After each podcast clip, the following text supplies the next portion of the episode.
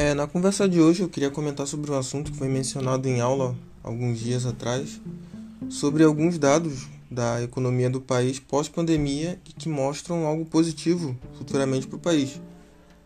Tá, e o que de positivo foi apontado?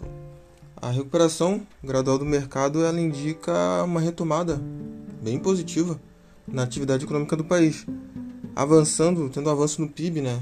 E como sempre se destacando a parte agropecuária.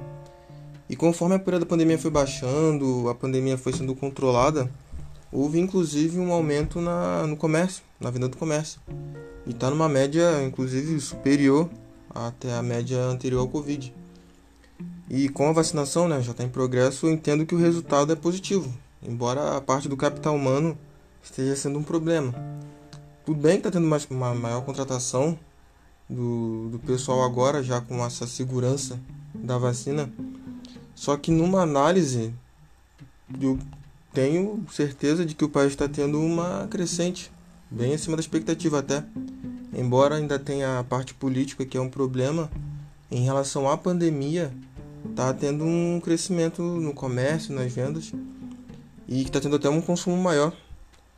E sim, o comércio está voltando à normalidade, e com isso a trajetória inflacionária é de queda, tem sido de queda acompanhando o noticiário, graças a Deus o queda deu uma o dólar deu uma queda e a expectativa é de que dê sim para fechar o, o ano numa média dentro da meta da inflação, né?